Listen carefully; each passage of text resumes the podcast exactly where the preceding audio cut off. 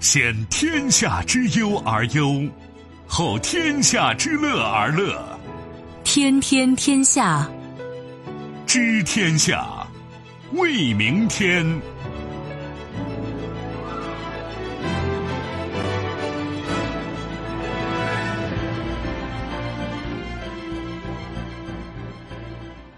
听众朋友们，大家好，欢迎您收听今天的《天天天下》，我是主持人梦露，有请本节目评论员重阳。你好，重阳。各位好。接下来我们还是要对刚刚过去二十四小时国内外发生的新闻事件做出关注和点评。发酵。马杜罗关闭驻美大使馆，美国务院下令部分撤离。僵持。两党救急预算法案被毙，白宫呼吁民主党先交建强首付。画饼。蓬佩奥为朝鲜去核化经济蓝图，民间资金将赴朝投资基础设施。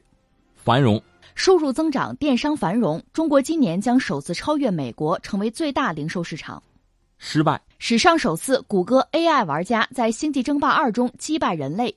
变化，时间都去哪儿了？十年间，中国居民时间分配有哪些大变化？稍后的时间，我们会为您进行逐一点评，也欢迎您持续关注河北广播电视台综合广播。除了传统的收听方式，您可以在手机上打开蜻蜓 FM 或者是极听客户端，找到“天天天下”，关注我们。今天我们继续来关注美国与委内瑞拉的博弈。在由美国带领的多个国家的干预之下，委内瑞拉局势正在愈演愈烈。二十四号，双方陷入紧张的外交对峙。为了反击特朗普政府承认瓜伊多临时政府的决定，委内瑞拉总统马杜罗二十四号加大筹码，下令关闭委内瑞拉驻美国大使馆和所有领事馆，让外交人员和领事馆的工作人员在二十六号之前返回该国。随后，美方宣布以安全担忧为由，下令让美驻委内瑞拉大使馆的必要工作人员进行撤离。俄罗斯、墨西哥和玻利维亚等国则对马杜罗政府表示了支持。俄总统普京二十四号在与马杜罗通话时表示，破坏性的外部干预严重违反国际法的基本准则。俄外交部发言人扎哈罗娃此前回应表示，从委内瑞拉事件上可以看到西方人为操纵政权的更迭。我国外交部发言人华春莹二十四号的例行记者会上就表示，中方一贯奉行行不干涉别国内政的原则，反对外部干预委内瑞拉事务，希望国际社会共同为此创造有利条件。委内瑞拉这个事情在持续的发酵，而且事态是不是逐渐向着？就大家觉得会失控的这个方向在发展啊！当然，美国在这里边起了很大的作用。刚才你这个新闻大概告诉我们，就是几个主要大国就这个事情的表态：一个是美国不但自己，同时呼吁自己的盟友是支持委内瑞拉的反对派，就是马杜罗的对立面，就是那个瓜伊多支持他。嗯，这里边我倒觉得，除了双方在外交层面的一些博弈以外呢，美国人干脆说要给这个自封总统的人要给他援助。就是所谓人道主义援助，大概是两千万美元。那你要折合成人民币，那就上亿了，呃，一点三个亿左右吧。这个援助，呃，这个援助我倒觉得确实是非常耐人寻味，非常值得关注。如果只是口头的哈，道义上的某种援助啊、支持啊，那个放在一边不论，因为他现在就是委内瑞拉遇到非常大的经济上的问题，说到底就是没钱了。而在这个时候呢，如果美国给援助，而把援助给了反对派。那么会对政局产生什么样的影响？确实就殊难预料了。当然，这个钱到底怎么给，能不能给得成，还是个问题。所以现在马杜罗也确实到了千钧一发的时候吧。好在他目前一个是国内总体还能控制得住，再就是军方对他还是支持的，所以整个秩序还是能把控。可是这样下去的话，会出现一个什么样的结果，确实不好讲。另外呢，俄罗斯、中国等等分别表态，因为很多国家还是认为，那毕竟人家那是个民选的总统，是一个就合法总统吧。其实如果按照委内瑞拉的法律，它有宪法，你当然宪法你可以改啊，只不过你得改了之后咱再说事儿。没改之前，按之前的说法呢，那么马杜罗既然是合法总统的话，那不应该存在这个第二个总统，就这自封的总统其实是无效的。其实很多国家也都是可以这样的，就是作为总统嘛，最高的国家元首，他可以宣布解散议会等等。他可以这样搞，而且他未必不这样搞。呃，如果这样做的话，可能就会让矛盾变得进一步的尖锐，会加剧。这个事情就真的是后果怎么样就不好说了。那现在我们看，当然中方还是呼吁大家应该谈，应该对话，这是我们一贯的态度。中国的态度，你看一向是这样，就人家的内政我们是不干涉的。另外，我们也反对其他国家干涉人家的内政，肯定是这个态度。当然，我们在就是鼓励支持对话，只不过现在对话，不管是委内瑞拉和美国之间的对话，还是马杜罗和这个瓜伊多之间的对话，恐怕都未必很容易进行了。那说到这儿，还是想问一句，这件事情会怎么来发展呢？这个确实只是难以预料，因为在这个国家已经发生了很多事情了。一个是，因为经济上闹了非常时间的危机啊，这个通货膨胀达到不可思议的地步，在这个时候呢，只能是政府来管控。来维持民众的基本的生存，说起来也真的是让人很感慨。这个国家有油啊，甚至它的储量甚至超过沙特，有这个说法啊。一直以来，他们等于说是站在就是浮在这个油这个财富黑色的财富上，但居然国家搞成这个样子。这里边我觉得肯定内因外因都是有的。所谓外因呢，就是作为委内瑞拉的敌人，就像美国，包括身边一些国家吧，对他一直是有有抵触。有制裁，有敌视，甚至有干预。作为他自己呢，经济政策也出了很多的问题。这就是所谓“冰冻三尺，非一日之寒”吧？大家还记得之前有一个反美斗士查韦斯，查韦斯之前就委内瑞拉的经济也没就怎样。那他上台之后呢，因为恰好就是国际油价往上走，所以他手头还有几张牌，还做了一点事情。但是做的现在看来也有很多的欠缺。当然，一个国家要发展哈，积细难改，要调整，要改变，确实不容易。昨天我们也聊到，就是拉美整个他这个左翼上台一度是潮流，左翼啊反美啊国有化搞这些东西，但是呢，呃，并不意味着这就是灵丹妙药，因为我们中国人讲嘛，就有一个国情的问题，所以我搞我们的，我们叫中国特色，我们强调这个东西。很多国家国情不一样，你没有办法照抄照搬。那很多拉美国家呢，他们就是一副药，就是刚才我们讲的国有化，把西方公司赶走。是吧？我我们就通过这个方式，又有能源，能不能解决问题？实际上，光靠这个不能解决问题。或者在某一个阶段呢，就是全球油价比较好的时候，委内瑞拉日子过得还行。那那高福利，通过高福利，因为毕竟票选民选，给大家更好的福利。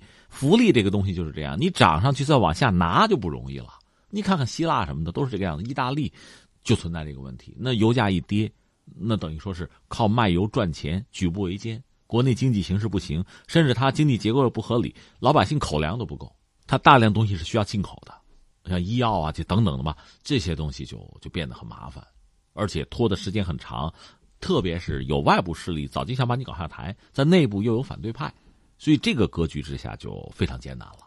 呃，发生了很多事情，我说了一个是，呃，它的通货膨胀就很厉害了，再就是。针对马杜罗本人的刺杀行动啊、兵变啊，虽然规模不大，也被控制了，呃，也已经发生了。再就是现在这个反对派，就是这个瓜伊多，现在是这个揭竿而起。他很年轻，三十多岁的一个人。之前他就是在这个国家读的大学，然后去美国留学。那你可以想象，他的政见和这个查韦斯就不一样。马杜罗作为查韦斯的继任者，这套东西他是不认同的。那么通过。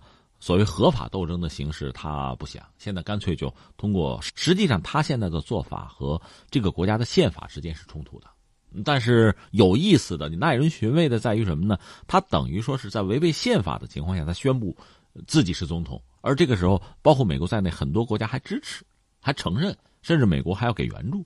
所以这个事情确实就非常耐人寻味了。你一再问说接下来会怎么样？接下来呢？最理想的状况是对话。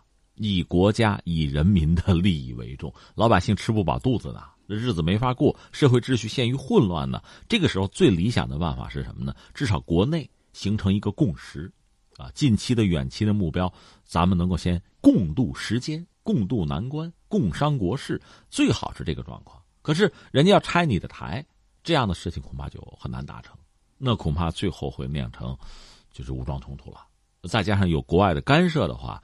从马杜罗这个角度来讲，如如何维持自己政权的这个稳定，这既是当务之急，也是非常大的一个困扰。这是一个，关键是涉及到委内瑞拉呢，因为有能源在里边嘛，很多国家都和他有关系。你比如我们中国，我们和他也有合作呀，也有协议啊，我们对他也有援助，我们也买他的油，我们当然不希望我们的利益打水漂。所以这是我们的态度，所以我们肯定希望维持一个基本上稳定的状况，维护我们自己的利益，这个我觉得无可厚非。另外呢，俄罗斯和美国的这个态度是截然相反的，美国早就想把它搞掉，甚至到现在一些学者也说，咱也不好排除美国会不会动武，他自己嚷嚷过要动武啊。但是在目前这个状况下，如果通过不动武的方式就能解决的话，美国当然不会愿意出兵。那倒不是什么发善心、发慈悲，主要是意味着成本更高。那如果别人能替自己解决，或者少花点钱就能解决，岂不是更好吗？这是美国的态度。但是现在既然有这样的一个机会，相信他不会错失良机的。那从俄罗斯来讲呢，和委内瑞拉之前就就两国元首就见面就有合作的意向，而且确实是动真格。那在这个当口呢，呃，普京确实展示了自己对。马杜罗的这个强力的支持，表明了非常清晰的态度。这个本身也是在和美国博弈，因为大家还记得前不久，就是他的战略轰炸机，就是图幺六零有两架，另外还有一些辅助的飞机跑到委内瑞拉搞联合的军演。因为这个地方确实等于说是美国的后院、后腰眼在这个地方离美国很近嘛，美国肯定就不舒服。你不舒服就对了。那么作为委内瑞拉，他的政权如果不变，啊不倒。那么，俄罗斯和他的合作，对他基地的使用就可以成为常态。对俄罗斯来讲，这是很珍贵的、很难得的一个就地缘政治上的一个节点，他也不会轻易的失去。当然，这和对叙利亚是完全不同的，毕竟 相对有点远，离美国又太近。但是正因为如此呢，它的价值也在这儿。我想，普京也不会轻易的放弃，就是完全改变对马杜罗的支持。呃，在这么一个状况下呢，这个事态可能就。不以个人意志为转移的向向前推，向这个矛盾的激化推，所以今年对这个国家来说，对地区的局势来讲，恐怕都意味着非常大的不确定性了。那么，您刚才提到的不确定性是指战争吗？这个确实确实没法说，不排除发生冲突的可能。一旦发生冲突呢，会有这么几个圈儿啊，一个圈儿叫什么呢？就是内战。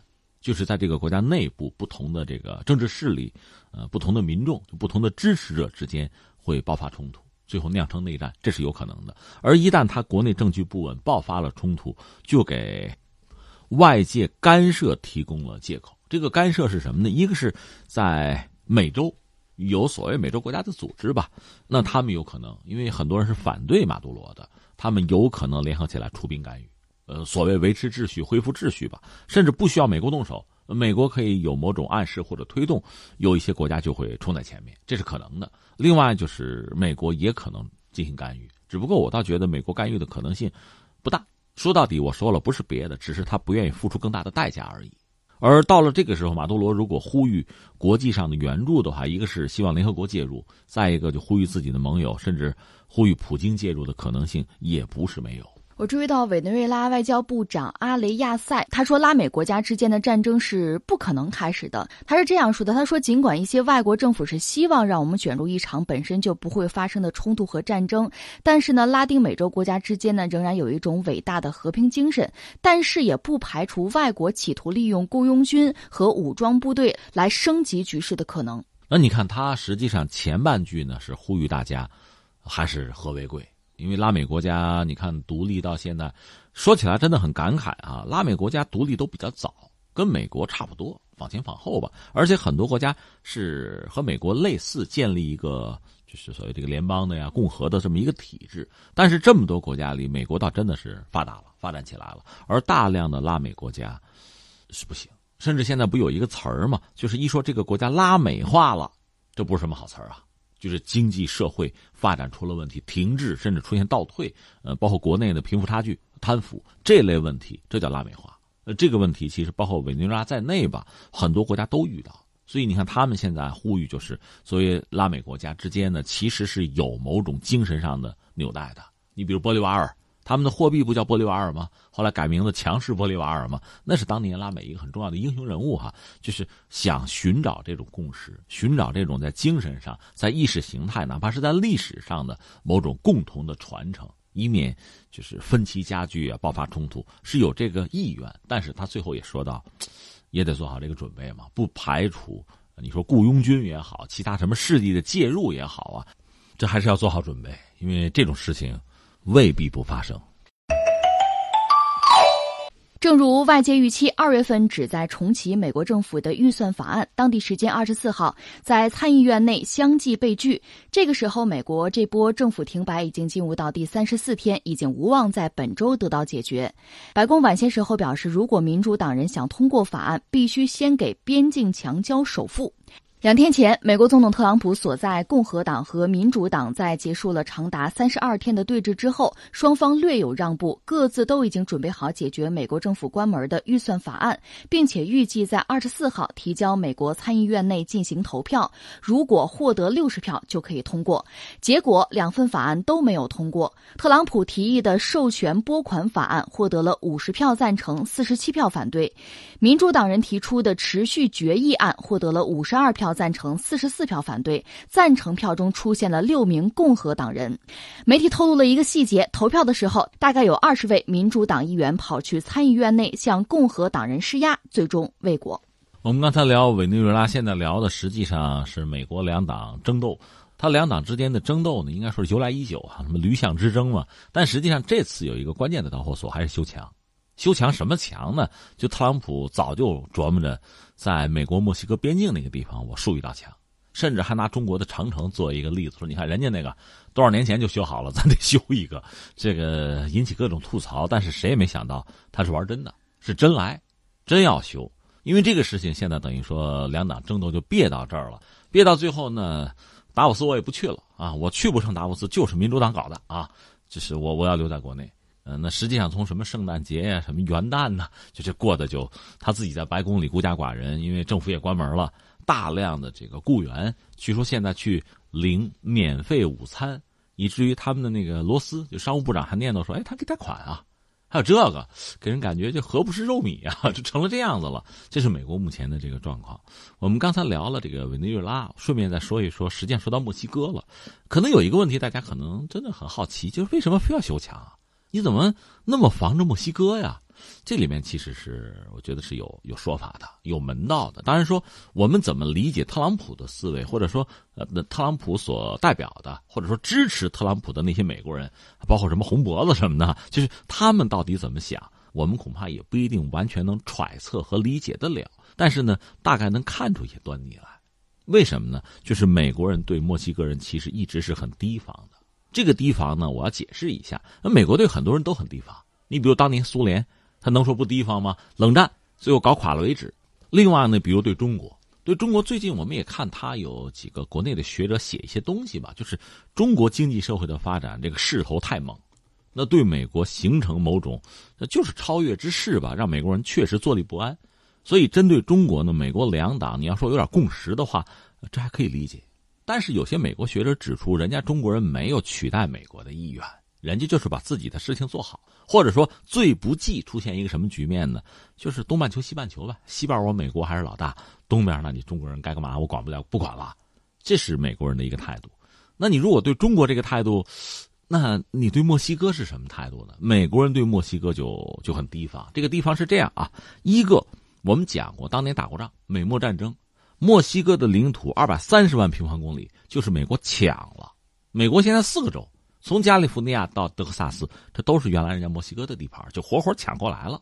所以你从历史上看，双方这种不睦是由来已久的。另外，美国人家是个发达国家，墨西哥呢还不发达。呃，当然说经济增长啊，这个规模也还行，说得过去吧，比某些国家强，但肯定和美国没法比。美国的国力是加拿大和墨西哥加在一块儿，也远远比不了的。是这么个状况，而且我们知道，美国作为很重要的一个毒品的市场吧，这导致墨西哥大量的人实际上是什么做毒枭啊，走这个贩毒的这个路数是这样的。所以墨西哥人自己说的嘛，大概什么天堂啊、上帝什么很远，美国很近，就是表达这种不满。但是你又解决不了问题，那美国帮忙缉个毒可以给点钱，给点枪是吧？给你们墨西哥警察打去吧，没有太多效果，这我们看到了。当然，美国也把自己的一些制造业流水线什么的搬到了墨西哥，因为墨西哥人力成本肯定是低的呀，所以呃也维持了原有的一个平衡。不过特朗普上台之后又把这个平衡推翻了，重来。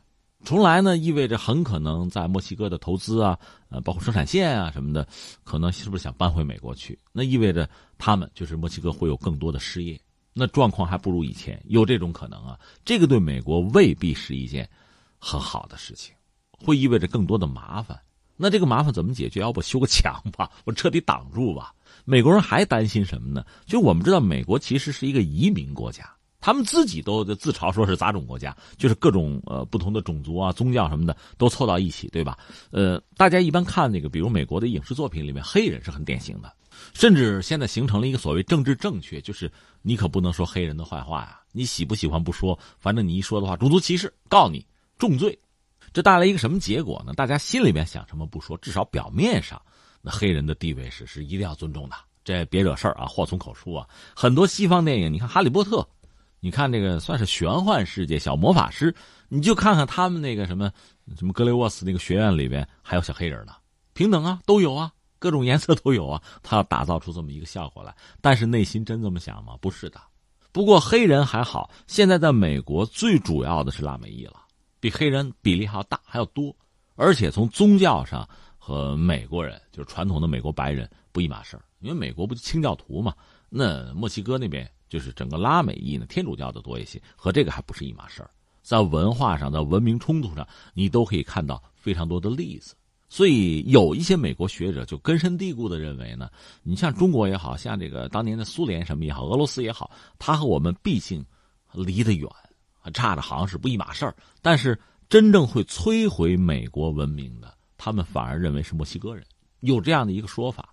呃，有学者写这些东西吧，我看看。而且好像现在这样的声音是越来越响亮了。那你看一系列的问题，把它摞在一块儿，最终的结果是以特朗普为代表吧，这帮人也算是右啊，也算是民粹，你也可以说鹰派。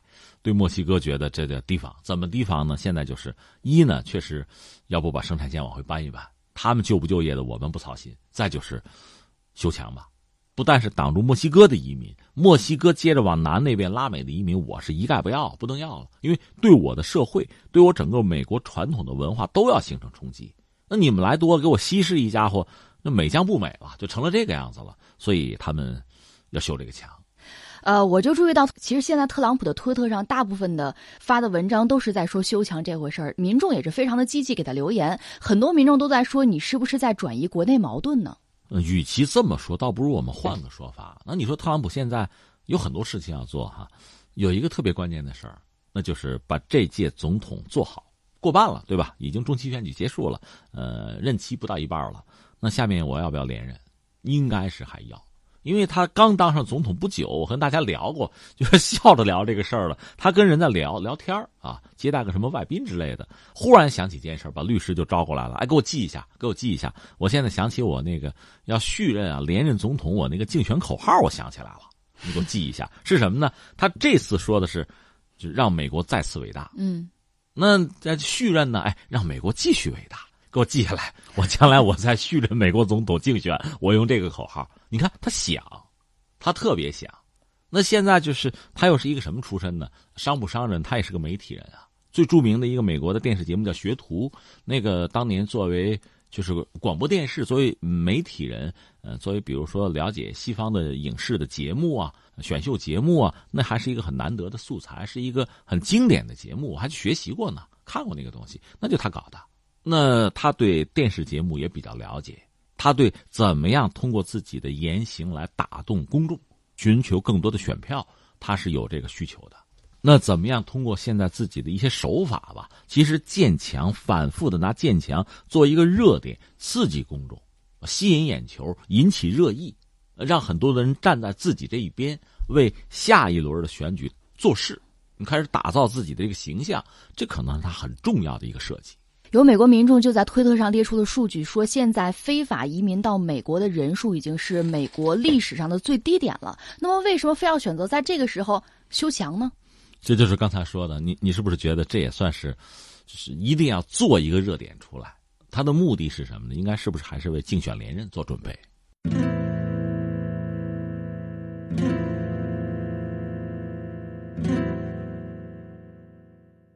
我们再来关注朝鲜半岛局势。在达沃斯世界经济论坛的演讲当中，美国国务卿蓬佩奥不仅对美朝无核化谈判在二月底之前有进展表达了乐观的期待，还为朝鲜实现无核化之后的经济发展许下蓝图。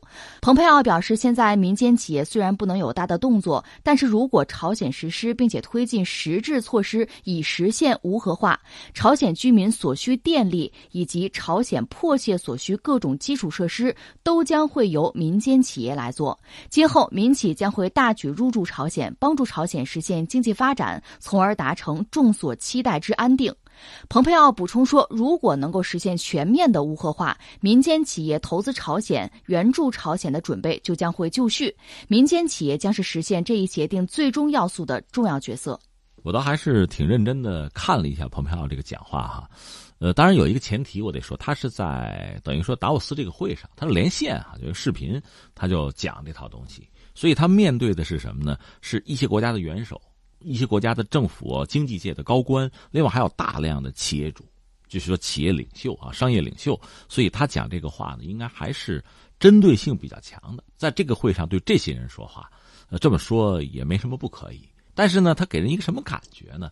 就这事儿没我们美国政府什么事儿，是吧？你朝鲜只要你从了我们，是吧？弃了核，那你看将来很多企业、民企、私企去你们那儿去啊，给你们搞建设去，那就那就得问一句：谁的？谁的民企？谁的私企啊？嗯，哪些企业呀？是美国的、中国的、俄罗斯的、日本的，还是韩国的，还是谁的？说得清楚吗？他可能就没想那么清楚。而现在，我个人以为呢，朝鲜很在意的不是这些，是美国政府的态度。你什么态度啊？我是跟你说呢。你说将来反正是吧，你就不打仗。啊，没有战争的阴影，没有这个就是核的这个威胁，那很多企业、很多资本就去你们那儿了，那就很好了，要什么有什么了，什么你们短缺的就都有了。那如果说朝鲜真的要搞了市场经济啊，搞了改革呀、开放这些东西，我相信也会有的。但这跟美国没有关系啊。现在是美国怎么向朝鲜提供这个安全保障？如果朝鲜真的弃了核，你怎么办？你怎么保证你说话是算数的？就是卡扎菲的悲剧怎么能不重演？你告诉我这个，这是你该承担的。至于其他什么民企啊、什么资本啊，那你要不你来，你不来，别的真的你就不用操心了。我认为，我猜朝鲜方面是这个态度哈。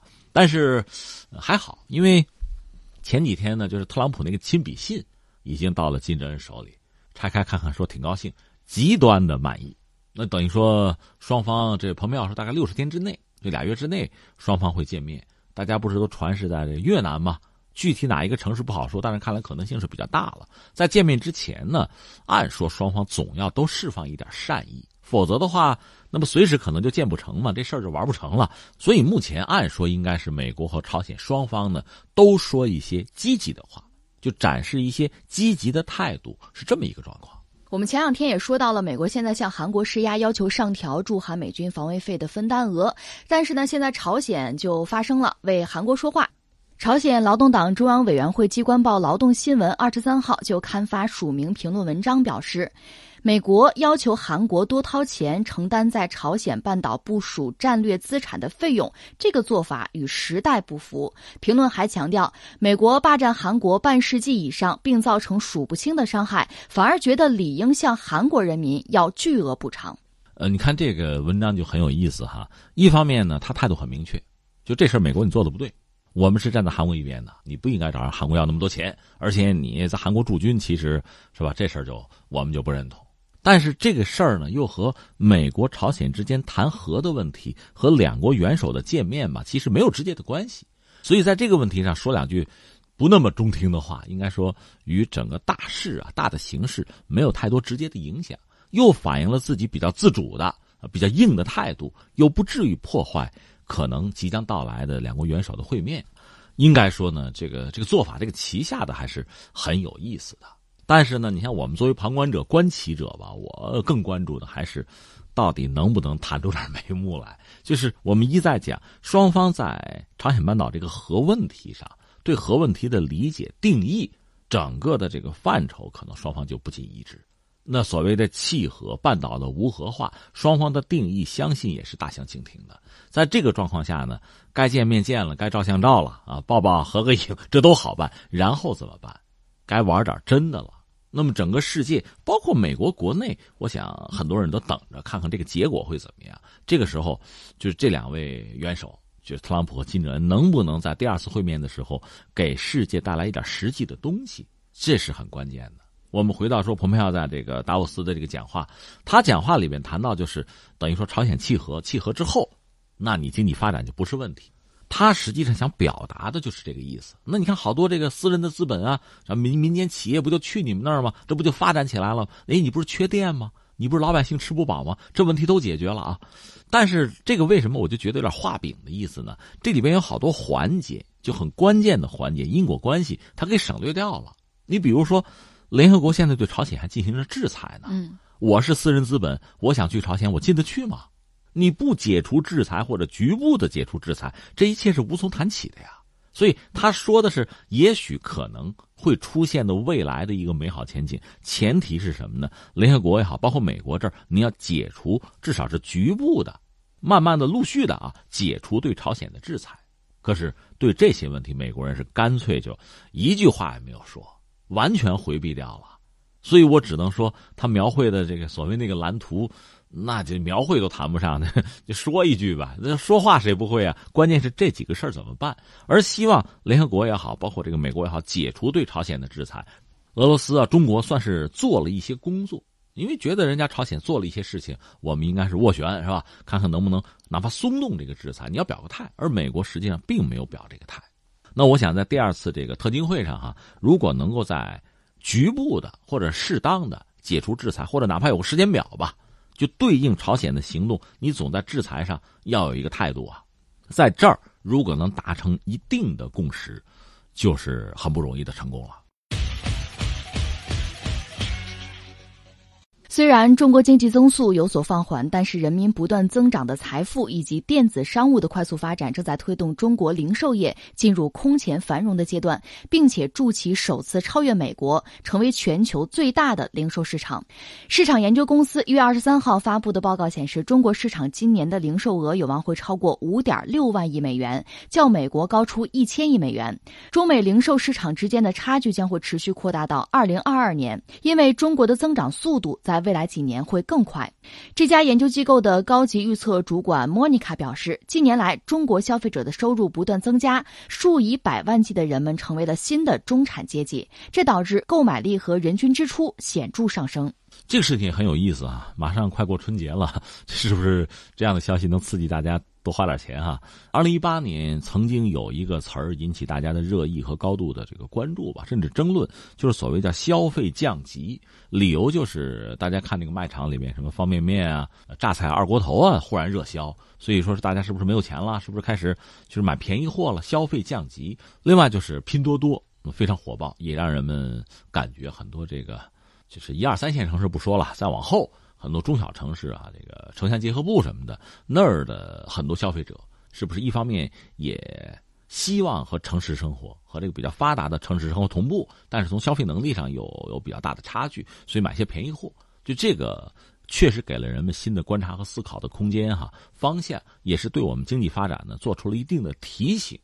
但是最终争论了这一年，一八年年底的时候啊。我看到大家不管是学者还是这个媒体业界的大咖，还是消费者们，争到最后可能认同的一个词儿叫什么呢？叫消费分层，或者叫分级吧，是分了，而不是简单的一个降字。因为你这儿有花钱比较省的买便宜货的，那还要买贵的东西呢。比如我看这个韩国那个 SK two，就说哎呀，中国这个消费好像是这增长率低什么的，我们这儿没感觉，我们没影响，就是买他东西还是那么多嘛。所以这么来看呢，用简单的消费降级来概括一八年的经济，就是呃涉及到消费这一块，显然并不是很全面，是这么说。另一方面，到年底呢，国家统计局也有一系列的数据报出来，从另一个角度，官方的角度呢，给了一些解读。那这些解读呢，里边有很多数据让我看了之后确实也晕哈。你比如说，讲这个中等收入群体。一方面，他们就业工作时间最长啊，每天七小时五十一分钟。有空咱们今天也讲讲中国人的时间都哪去了哈。那讲这个话题，这是另一个话题。另外讲中等收入群体呢，他给界定了一下，就是说啊，这个低收入群体指的是，就是调查对象月收入在两千元以下的叫低收入群体。中等收入群体呢是月收入在两千到五千，较高收入群体是月收入在五千到一万。高收入群体呢是月收入在一万以上，这是目前从官方吧给的一个就收入上的一个分层一个分级，这是统计局的数据吧，就等于说给界定了月收入两千到五千就算中等收入群体了。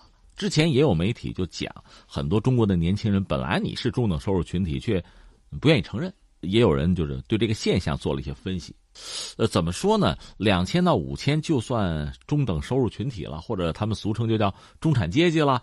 这个中产阶级这个词儿倒是西方很早就要用啊，而且大家一般说一个社会的社会结构应该是个什么橄榄形，不要搞成这个什么哑铃形，就是说中产阶级。呃，中等收入群体应该是在中间这块数量最为庞大的。而那枣核嘛，那橄榄形嘛，两个尖儿，一方面就是极端的收入低，另一方面是高收入，是这样，这是最理想一个稳定的社会结构。如果搞反了，成哑铃了，就是高低收入的比较多，中间的中产少，这个社会就不稳定。这我们以前都知道这么一个模型啊。那现在如果把两千到五千就界定是中等收入群体的话，呃，你让我一时是反应不过来，我觉得这个。叫价是不是太低了一点啊？这个和我们理解的，如果你在和这个国际接轨，和和一些西方发达国家、新兴经济体啊，如果你整个去接轨的话，两千到五千就设定做这个中产，是不是咱们这个门槛太低？我有这个有这个怀疑。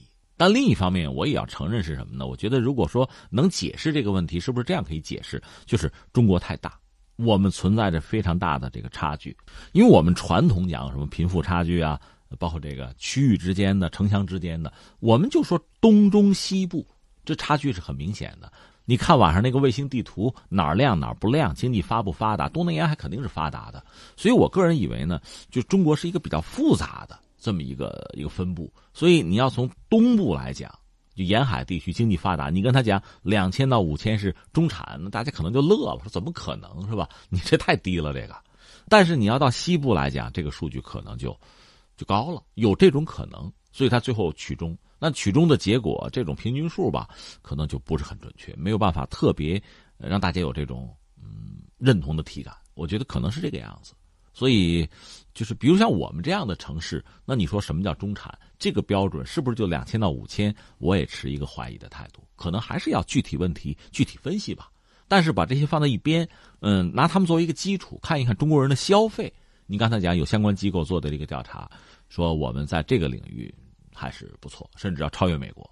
按照他们的推演呢，到二零一九年，就是今年呢，中国会占全球线上零售额的百分之五十六。到二零二二年呢，说这个数字会超过百分之六十三。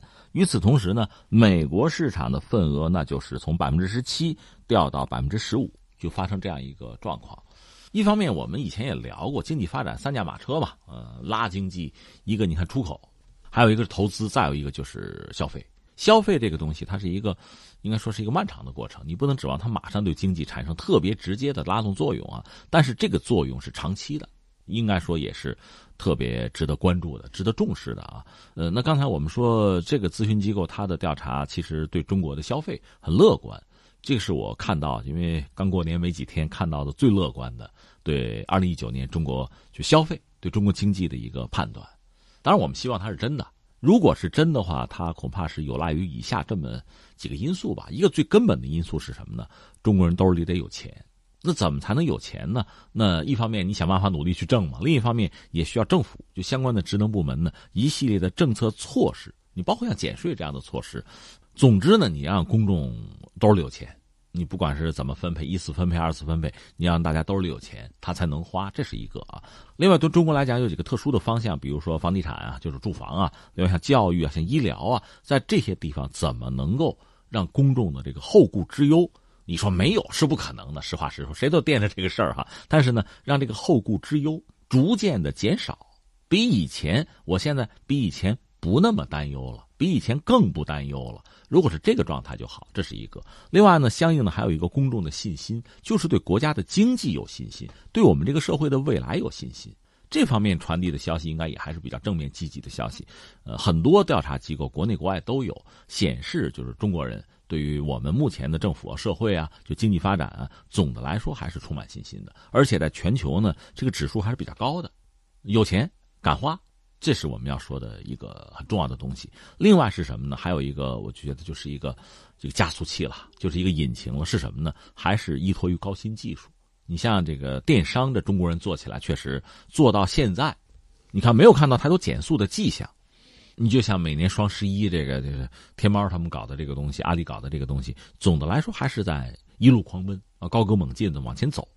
另外，相信将来这个人工智能、大数据这类东西，包括五 G 这些技术上的进步，会引领、会推动我们的消费向应该说是更高层次去发展，它会让人更舒适，呃，更便捷。实际上，我觉得时间嘛，涉及到时间，节省了时间，其实也就是节省了金钱。总的来说，是会向更低成本去发展。那么，这个技术带来的对于这个消费的促进，我想会发挥越来越大的作用。一方面是传统的，就是我们的信心，我们兜里的钱，政府的态度，再就是高新技术的引领啊推动，这些东西加在一起，确实会让我们在消费领域吧，我觉得是一个持续的增长。但是你说是不是就超过美国了？美国毕竟它，我们得坦诚，它基数是很大的，它作为人均来讲，它的 GDP 还是相当之高的。我们还没有到一万，他们大概是六万。确切讲，二零一七年他们是五万九千四百九十六美元，所以从这个角度来讲呢，并不是说我们马上就超越美国如何如何，但是这个趋势、这个增量哈，我们要看到，这也是我们的信心所在。我们再来说说人工智能，《星际二》人类首战告负。二零一六年三月，AlphaGo 击败了世界围棋顶级棋手李世石。但是在 AlphaGo 还名不见经传的时候，他首先是与职业棋手樊辉较量，取得了胜利。而如今呢，这个团队设计的新的 AlphaStar 同样是击败了《星际二》的两位职业选手。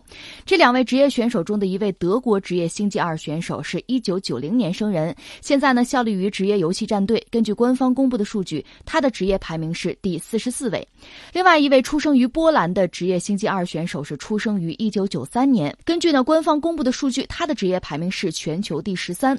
对于如何来训练成功 AlphaStar，科学家就表示，首先呢是模仿学习，团队从许多选手那儿获得了很多比赛的回放资料，并且试图呢让 AI 通过观察一个人所处的环境，尽可能的模仿某个特定的动作，从而理解星际争霸的基本知识。是这其中呢，所使用到的训练资料不但包括专业选手，也包含着业余选手。这就是 AlphaStar 成型的第一步。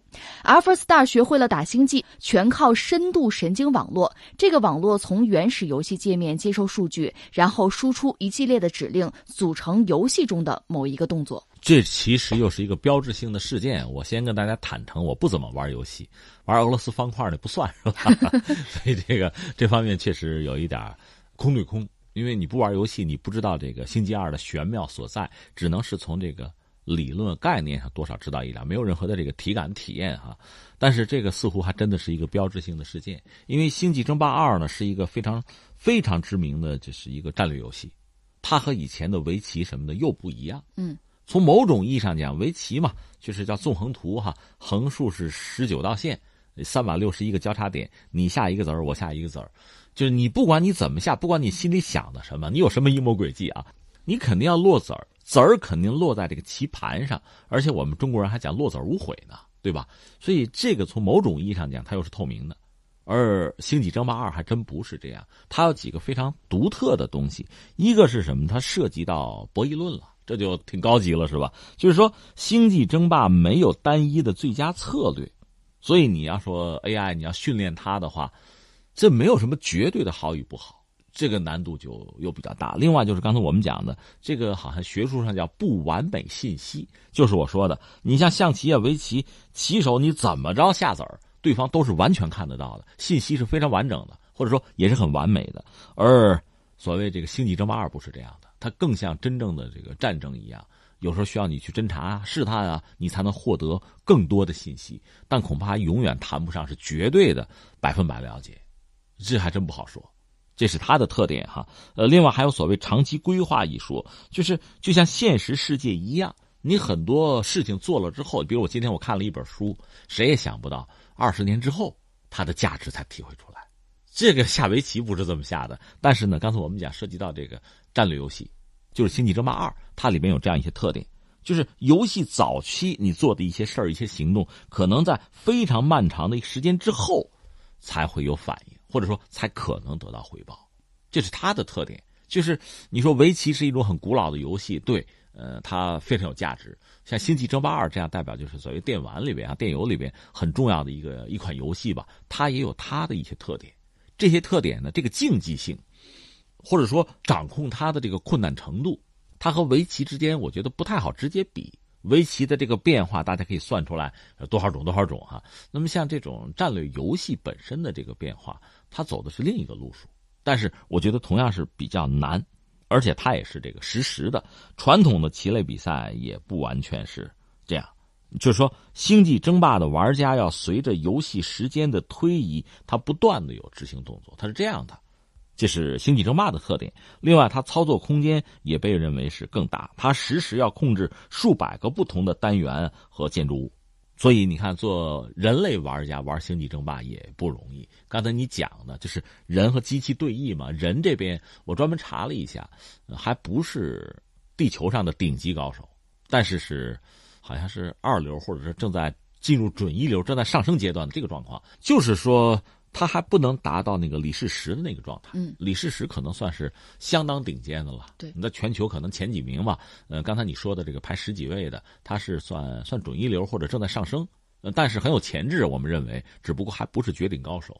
不过现在已经被被机器打败了，这个确实让人真的就觉得心里边忽悠一下子，又在一个战场上人类又失利了。说到底是这么一件事儿。虽然这一天的到来吧。拿我来说，我不觉得有太多的意外，因为我早就说过，你看很多游戏哈，最终你可以把它拆成什么呢？一个是记忆能力，一个是计算能力。计算能力，这大家都明白，记忆能力同样很重要。闭着眼睛下棋，你怎么走的哪一步，你能说得清楚吗？你必须时刻记着，甚至闭着眼睛记着，就到这个地步，那机器肯定做的比人好。只要它电足，这些问题都不是问题。更不要说人类有疲劳，你肉了吧？再就是你有情绪。嗯，可能最顶级的武者呀、棋手啊，能不能做到这个，真的是泰山崩于前而色不变，真的不好说。但是机器没有这些问题，所以在我看来呢，所有这种竞技类的东西，围棋、象棋、什么国际象棋、德州扑克这些东西，包括现在说《星际争霸二》，包括其他的什么游戏，你说人类打不过机器，我倒觉得并不奇怪，并不让我觉得吃惊，反而是什么呢？比如桥牌、麻将，我倒觉得机器也能赢。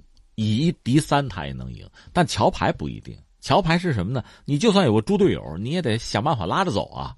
这个我觉得对人工智能才是一个真正的考验。就人工智能更像人的话，他不是想办法把自己搞赢了，把别人搞输了，而是合作。我觉得人人其实是很脆弱的一种生物，你不觉得吗？就单纯我们这个人，我就把你扔到大自然里，很多动物你都打不过的，你不是他们的对手。人的能力确实在于就是连接，是团结。是合作，而且这个合作的范围越来越大，现在都是社会化的大生产，那跨洲际的合作，是吧？你们的研发之后，生产线放到我们这儿来了，哎，就这么一个东西，最后产品卖到第三方去了。这种合作是人类的能力，所以人工智能真的要比如追上人类的话，我觉得是在这个领域。当然，这是我们最后的堡垒啊。再说了，呃，那现在在这个星际争霸二这个问题上，等于说人类又又。输了一局吧。当然说，即使说，比如人类派了绝顶高手和机器再战一局，人赢了，那也没什么意思，早晚的事儿。我认为机器早晚还会赢人的，这是没问题的。呃，那下面我们要说的是什么呢？我也看了看，其实涉及到《星际争霸二》这个游戏呢，很多人还是很看重。那么用自己研发的人工智能去挑战它，也成为很多研究机构的努力方向。包括我们中国，我看有些有些机构做的还不错，比如说南京大学，就是除了刚才你讲的这个。等于说是谷歌的团队了吧？另外，像这个南京大学在去年四月份，他那个团队的领头的叫于洋，他们研究了《星际争霸二》的这个分层强化学习方法。那么，在对战最高等级的无作弊电脑情况下，胜率超过百分之九十三。这是南京大学搞的。另外，腾讯还有加州大学伯克利分校，他们都做了很多尝试，也涉及到星二吧，也取得了不错的成果。所以，怎么说呢？第一个。就是涉及到星二这个比赛，呃，机器战胜人类。现在我们看到了端倪吧，还不是最后的结果吧？李世石他们也打几局嘛，但是最终恐怕这是一个没有办法逆转的一个现实。人柯洁该哭也哭了嘛，就这个状况。呃，所以承认这个现实，就是人工智能最终在很多领域超越人类，就胜出，这个恐怕是是我们要接受的。在未来相当长时间，在非常多的领域，这种新闻会逐渐的爆出来。第二个呢，如我所说，人类还是有自己最后的堡垒的。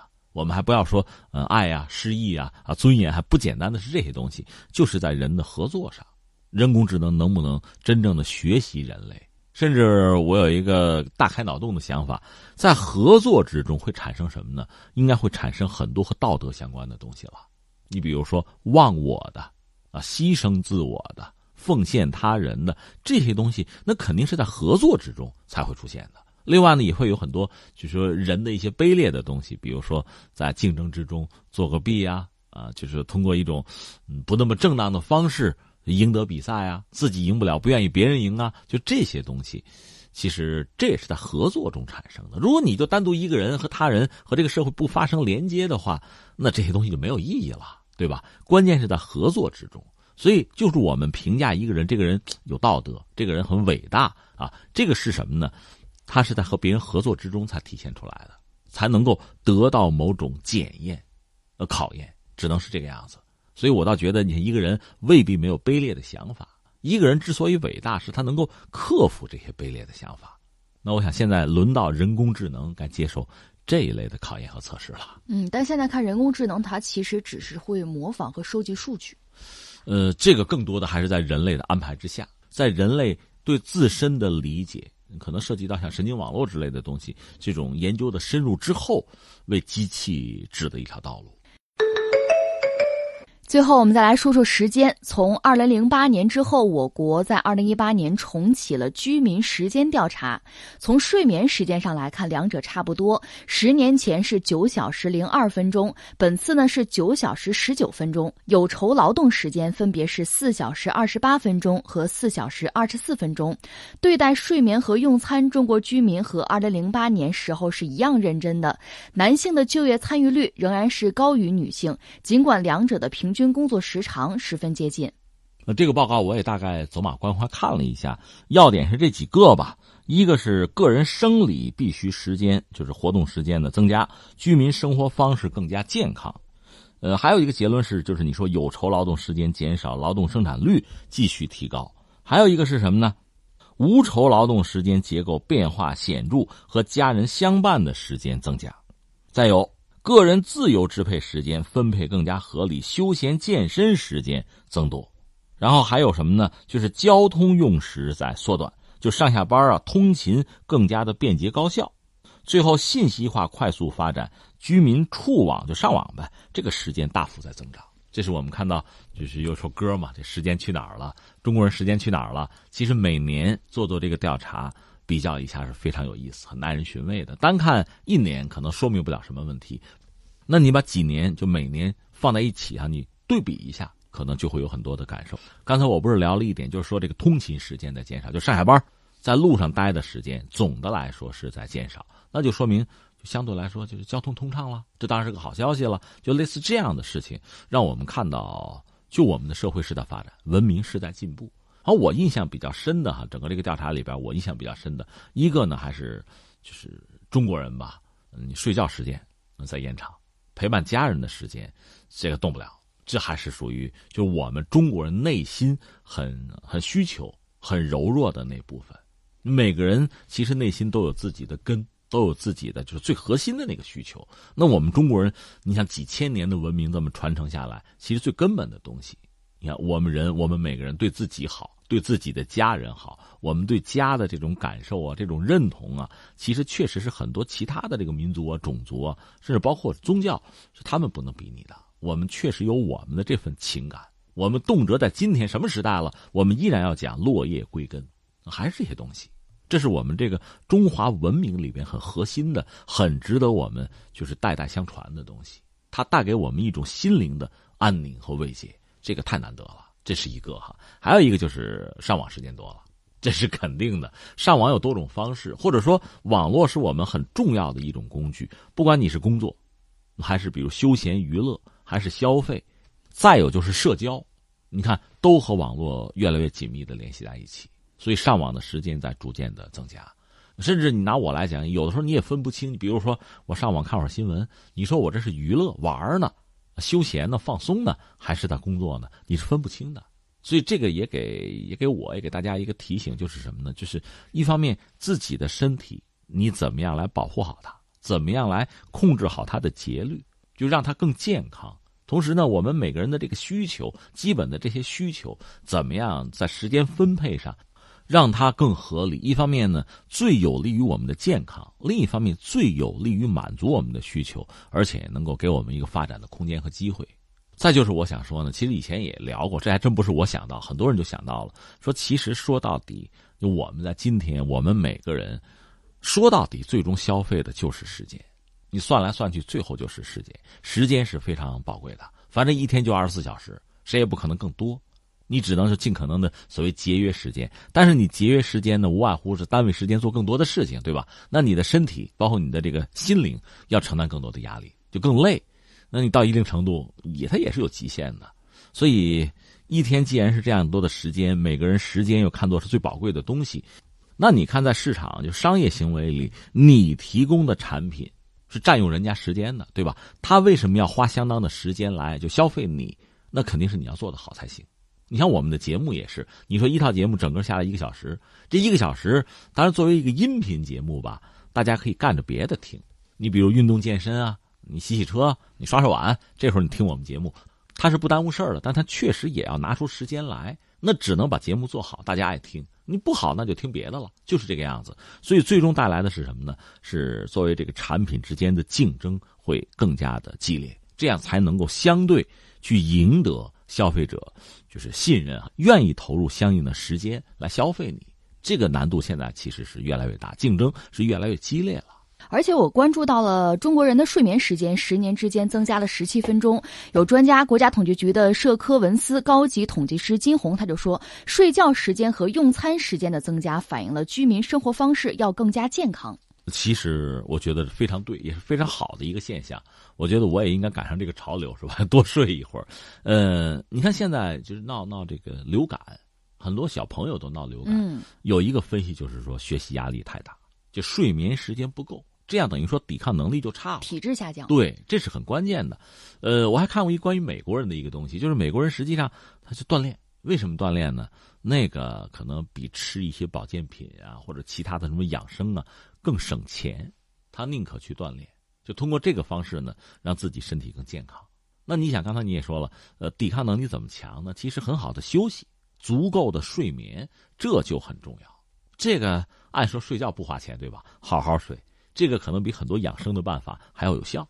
好，以上就是今天天天天下的全部内容，感谢您的守候收听。明天的同一时间，我们不见不散。